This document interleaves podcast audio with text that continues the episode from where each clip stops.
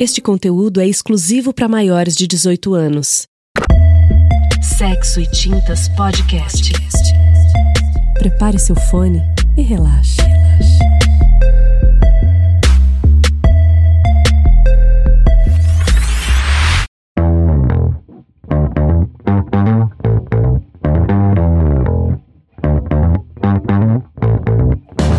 Do amor até a saliva.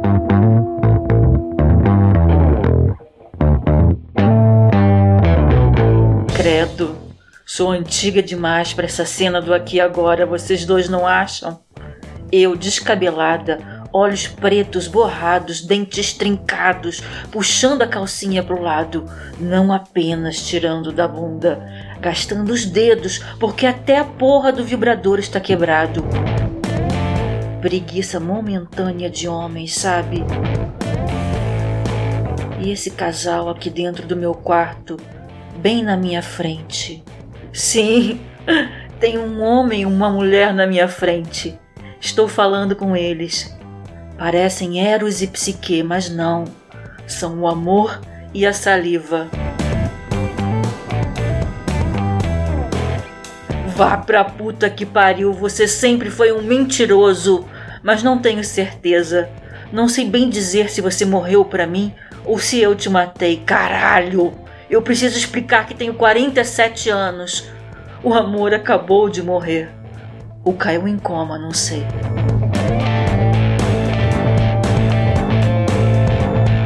Só a saliva sobreviveu.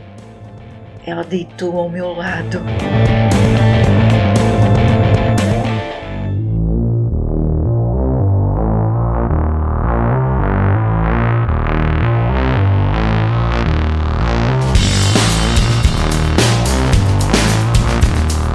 Moça, eu tenho essa idade, por esses dias acessei um aplicativo de encontros e morri de tédio.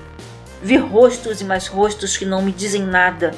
Me diziam alguma merda quando eu conseguia carregar eles de minha falsa impressão de objetivos românticos, mas eu me encontrei tanto que eu me sinto perdida. Eu não tenho tido vontade de me relacionar. Tenho entendido. Eu não me adequo ao cotidiano. Eu não quero mais fazer planos. Talvez eu nunca devesse ter feito. Eu gosto deles, os homens.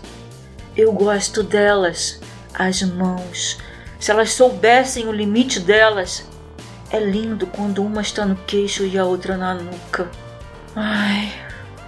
Como explicar para algumas meninas que talvez elas tenham nascido mais ou ao menos com tendência a se tornar? Como explicar para minha consciência que tem um momento em que eu me felicito com uma certa maldade? Quantos anos perdidos para aceitar isso? Olha ele que levanta a cabeça quase morto, o amor. Me olha com um olhar de reprovação, mas mesmo assim me estende um chicote com um sorrisinho de canto de boca. Vá se fuder, amor! Não restam muitas pessoas na minha vida. Parece louco, mas eu preciso transformar o que eu sinto em gente. Ah, o risco de misturar na minha lembrança as imagens do meu corpo no chão com os pés dele na minha costela e ele de quatro com os cabelos domados é recorrente. Eu senti o sal que escorreu dos olhos na boca tantas vezes, até gosto de sangue eu já senti. Hoje então, eu me sinto traída pelo meu corpo. Talvez nem eu nem ele saibamos o limite da dor que causa prazer, então agora o choro parece falso. A tristeza acabou de passar flutuando pelo meu quarto. A violência seguiu atrás a galope. Eu não sei mais como começar nada, porque eu não sei quando parar. Acho que minha alma se comunica através de fluidos. Ela cega, fica perplexa com saliva entra em outro patamar de entendimento. Quando ela seca, é preciso de um aviso. Acabou o seu controle. Fala, saliva, fala. Querida, você tinha que ter se acostumado a avisar toda vez que eu parto. Agora você precisa ser um homem bom. É, porque podia ser só ali, entende? esquecendo essa coisa de você não pode vestir isso ou aquilo, isso ou aquilo eu não aceito. Isso, a violência, eu nunca quis aceitar. Eu devo me sentir culpada por não saber limitar a voz, não impor onde deve permanecer o gesto das mãos.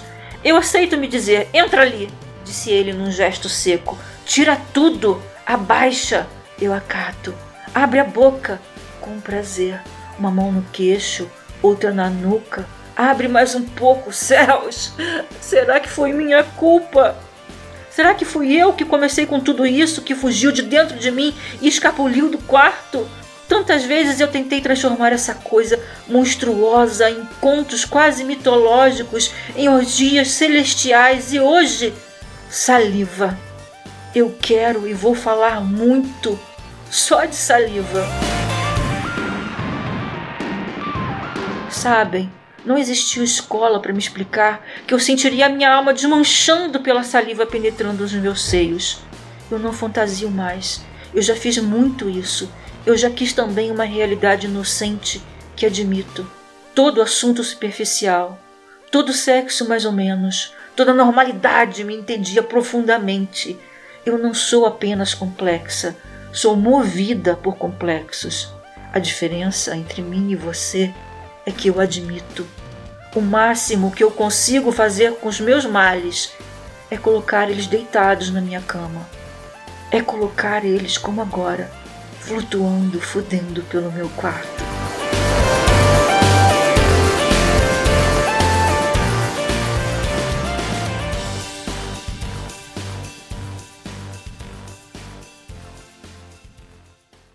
Escrito e narrado por Érica Peçanha. Gostou? Acesse sexotintas.com.br e participe da conversa nas redes sociais. Você nos encontra por SXT Pod. SXT